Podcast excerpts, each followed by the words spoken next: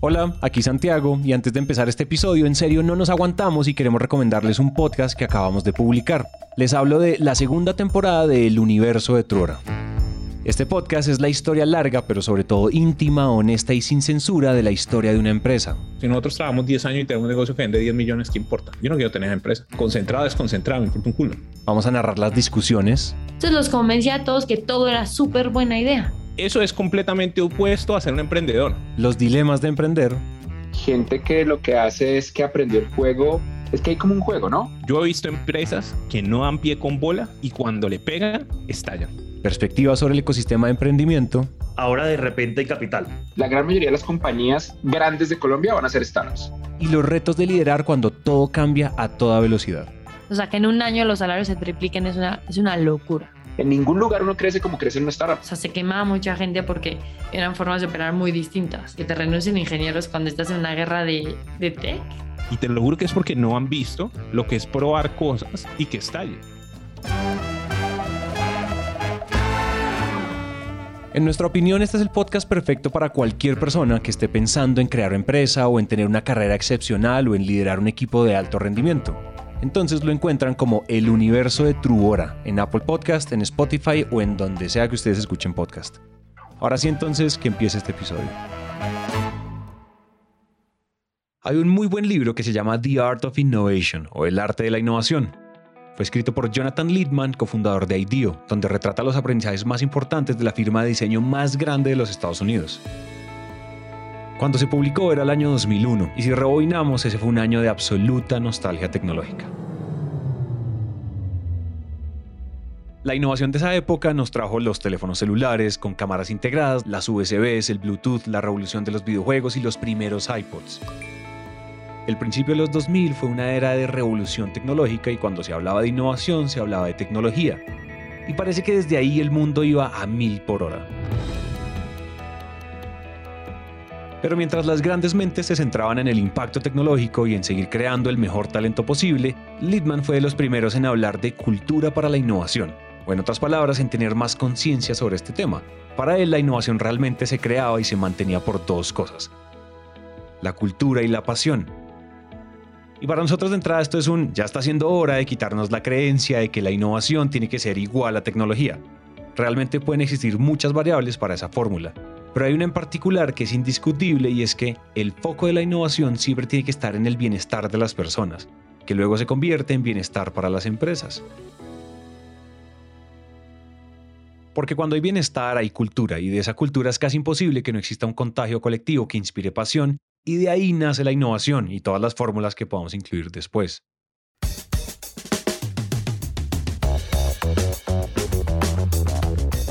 Hola a todos y bienvenidos a Innovación Bancolombia, un podcast de Bancolombia en coproducción con Emprendete, en el que nuestra misión es aterrizar la innovación y la sostenibilidad para llevarla al ADN de todos, a través de historias de líderes que hayan vivido y respirado estos temas. Por eso, cada 15 días les traemos un nuevo invitado para que nos deje lecciones y aprendizajes que podamos aplicar en diferentes contextos. Si eres empresario, emprendedor o curioso de la innovación, compártele este podcast a alguien que sepas que le va a encantar. Y si tú haces parte del Grupo Bancolombia, ayúdanos contándole a tus colegas de este podcast para que inyectemos innovación y sostenibilidad a toda la organización. Si les gusta este episodio o algún otro de Innovación Bancolombia, síganos en Spotify o déjenos una reseña de 5 estrellas en Apple Podcast. Eso nos ayuda a llegar a más personas. En 1950-60, eh, Silos Lavini, que es un teórico italiano, decía, la pequeña empresa tiene de dos, o se convierte en satélite de las grandes o está condenada a desaparecer. Él es Jorge Bustamante, docente de Economía y Ciencias Políticas de la Universidad Autónoma de México. Las pymes latinoamericanas son mucho más riesgosas que las pymes en Europa, para empezar. Entonces, nosotros sabemos que América Latina en general se caracteriza por dar poco crédito. Eh, entonces, esa es una situación que es estructural de América Latina. Y entonces, eso limita, obviamente, el acceso de las pequeñas y medianas empresas a, la, liquidez necesaria para, emprender, ¿no? Antes de que se pregunten qué tiene que ver esto con la innovación y la cultura, primero quiero que empecemos identificando un problema. Si uno se pone a buscar en Google o en cualquier otro lado sobre cómo empezar a innovar en mi empresa, nos muestran algunas consideraciones.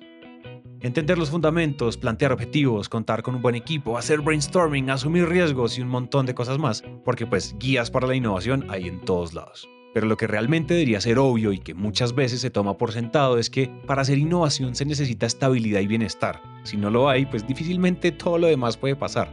En otras palabras, la innovación empieza por estar bien. Y uno de los mayores dolores para las pymes en Latinoamérica es que no existe esa estabilidad y mucho menos una estabilidad financiera. Es cierto, y ya lo dijo Jorge, de este lado del charco somos riesgosos e inestables. Eso es una realidad. Acceder a créditos de por sí ya es difícil y pagarlos con tasas de interés tan altas, pues muchas veces se convierte en una muerte anunciada para una pyme.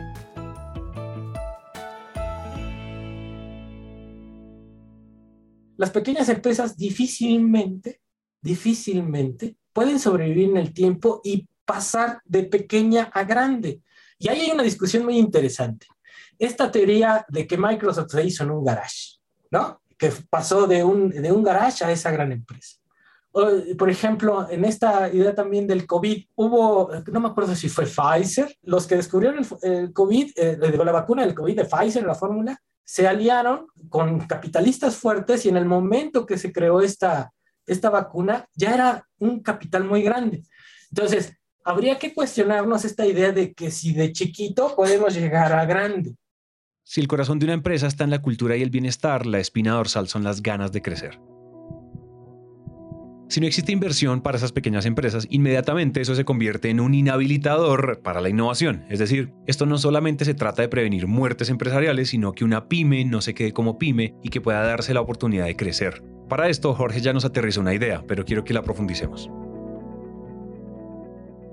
Una de las principales características de las pymes a las demás empresas es que son muy curiosas y recursivas, y por más pequeñas que sean, nunca asumen una posición de inferioridad con respecto a las otras. No olvidemos que son ellas las que dominan el panorama en un 95% a nivel mundial.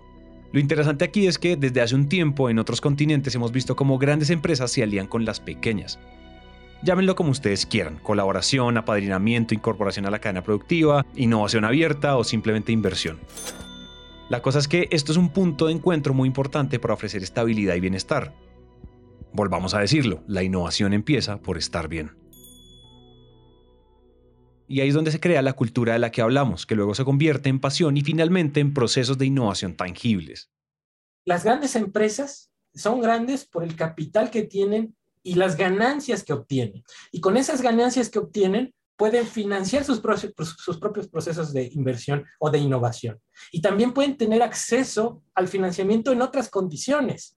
¿sí? O sea, la tasa de interés que le van a cobrar a la gran empresa, a los bancos, no va a ser la misma que le cobran a la pequeña. Y es más, la gran empresa puede financiarse colocando deuda, colocando acciones en los mercados financieros, cosa que está cerrada para las pequeñas empresas, ¿no? Si eres una gran empresa, pues trata de generar proveeduría local, como lo hicieron, por ejemplo, eh, Italia o Japón, ¿no? Ellos eh, trataron de incorporar dentro de su cadena a las pequeñas, a las pequeñas y medianas empresas. Si tú haces eso, garantizas a estos que se incorporen dentro de la cadena y más, por ejemplo, si pensamos en empresas transnacionales, en el caso de México tenemos muchas. El problema es que estas empresas transnacionales no incorporan dentro de la cadena a, proveedores locales, ¿no? Entonces, si no incorporas a empresas dentro de la, de la cadena, difícilmente estas empresas pueden sobrevivir en el, en el, en el mediano largo plazo. Y entonces, si esta sobrevivencia es frágil, pues obviamente que su capacidad de pago eh, en términos financieros es muy frágil, ¿no? Entonces, la inclusión, por eso es importante, la inclusión tiene que ir aparejada de estrategias de relación, de generar este, ¿cómo se llama?, ecosistema productivo, ¿no? Que permita, este, digamos, crecer a las pequeñas, articuladas a las medianas y a las grandes. Algo bien interesante es que en Colombia esto también está pasando. Un ejemplo de lo que les menciono, que además está bien cerquita, es la historia entre Fundación Bancolombia y Libertad. Todo se remonta al, al 98. 98 no sé si tú lo recuerdas, pero hubo una crisis terrible, eh, la famosa crisis de Lupac, que fue una crisis inmobiliaria. Y en esa crisis mis papás la pasaron mal. Él es Sergio Díaz Granados. Yo, yo soy de Santa Marta. Digamos que mis papás económicamente estaban bien, estaban muy tranquilos y tenían sus trabajos, una casa, bueno, un carro, bien, tranquilos. Eh, y la crisis los volvió nada. Entonces creo que ahí comenzó mi raye mental con el tema de finanzas, con el tema de, de, prestarle atención, de pararle bolas a este tema de, finanzas.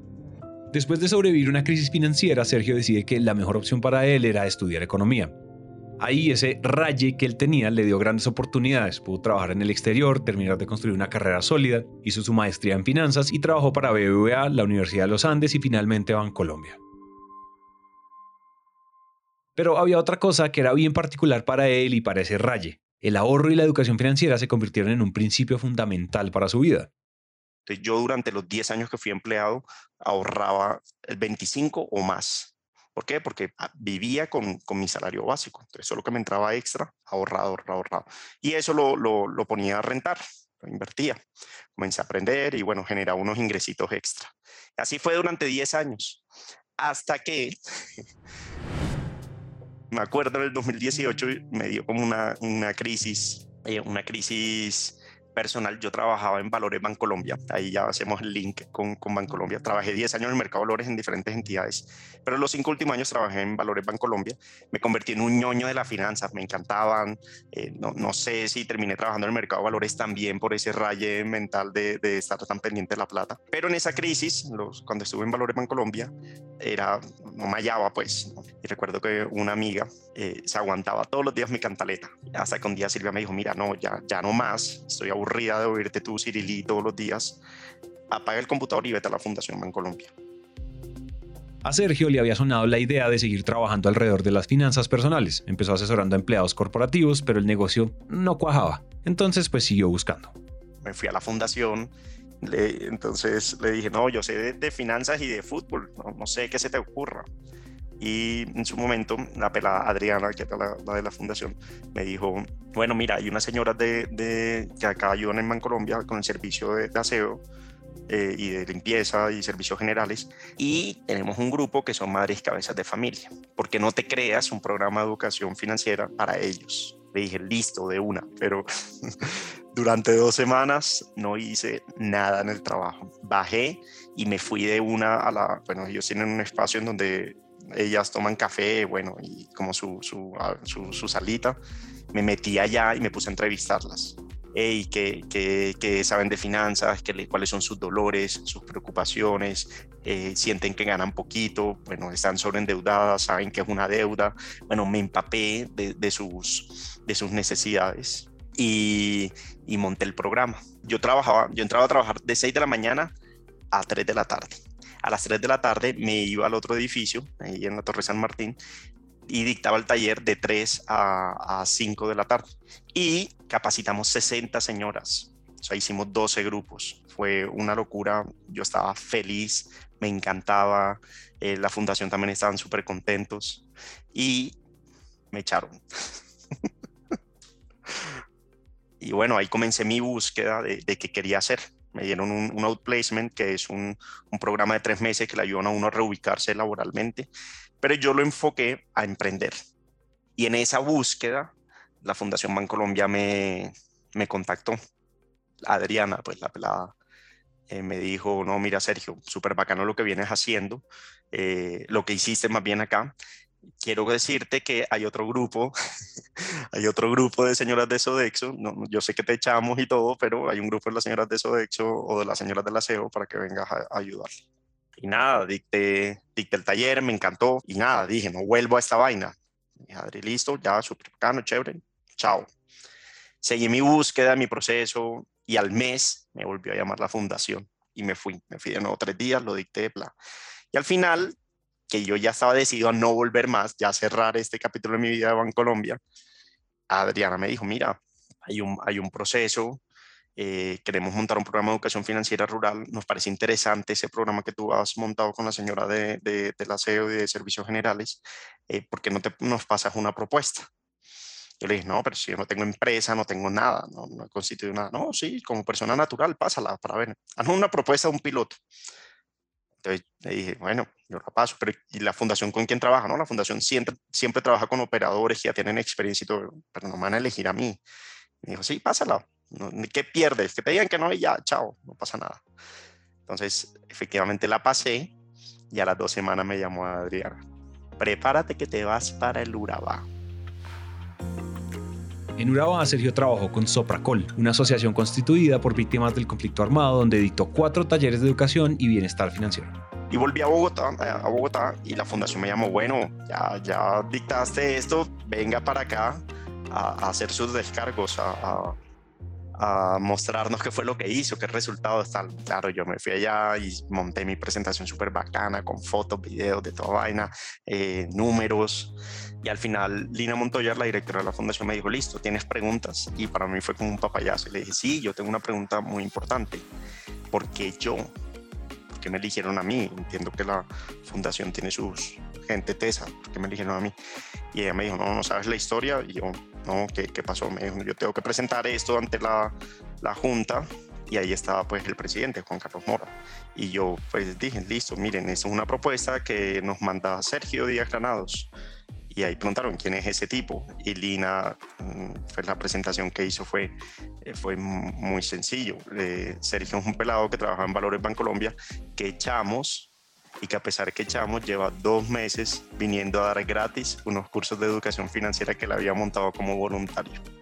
Obviamente la Junta dice, listo, bacano ese pelado, esa historia, apóyenlo, que monte su emprendimiento y ahí me apadrina la Fundación Bancolombia con, con mi emprendimiento. De ahí nace Libertad, una empresa con impacto social que educa financieramente a pequeños productores y empresarios de comunidades rurales en todo Colombia buscando mejorar el bienestar y la productividad de comunidades de una forma incluyente. Nosotros tenemos un, credo en libertad y es, no, no, importa el nivel académico que tengas, no importa el nivel de ingresos, eh, no importa en dónde te ubiques, todos pueden tener, eh, o donde vivas, tu ubicación geográfica, todos podemos tener muy buenas finanzas personales. Y no, Libertad ha venido creciendo, ya somos un equipo de siete personas, ha servido de trampolín para que las personas que han trabajado conmigo pasen o crezcan laboralmente. No, ha sido, ha sido muy, muy bacano. El año pasado impactamos más de 3.000 personas en 27 departamentos de Colombia. Eh, ese programa que, que fui al Urabá... Y adivinen qué, lo que hace Libertad es replicar eso que hizo Fundación Bancolombia por ellos. Esto se trata de volver a todo lo que hablamos al inicio. Empresas como Bancolombia y como Libertad creen que si la innovación no se hace desde las personas, difícilmente va a despegar. Principalmente porque, como lo dice Camilo Velázquez, director del Centro de Excelencia de Innovación, pues la innovación tiene tres momentos, fe, convencimiento y convicción. La fe es echarse la bendición y empezar a intentar. El convencimiento es lo que hace que la innovación se vuelva transversal. Ahí se empieza a ver esa cultura y esa pasión de la que les hablaba Littman. Pero en este caso, Bancolombia e incluso Libertad están en un estado de convicción. Un estado donde existe la certeza absoluta de que la innovación empieza por la gente, por su bienestar, por la pasión y por la cultura. La innovación aquí no tiene el propósito de esconderse o de volverse selectiva, sino de sacarla, incentivarla y replicarla. Porque además de facilitar la innovación para las empresas y para las personas, esto también se convierte en un foco importantísimo de sostenibilidad. Nos vemos en el próximo episodio. Este episodio fue escrito y producido por Nieves Orgitano, editado por Manuel Torres y narrado por mí, Santiago Cortés. No olviden escribirnos al más 57 317 316 9996, donde podremos charlar más de estos contenidos y utilizando el hashtag Innovación Bancolombia pueden hacer parte de la conversación alrededor de nuestro show. Este podcast es una coproducción entre Bancolombia y Naranja Media. Gracias por escuchar.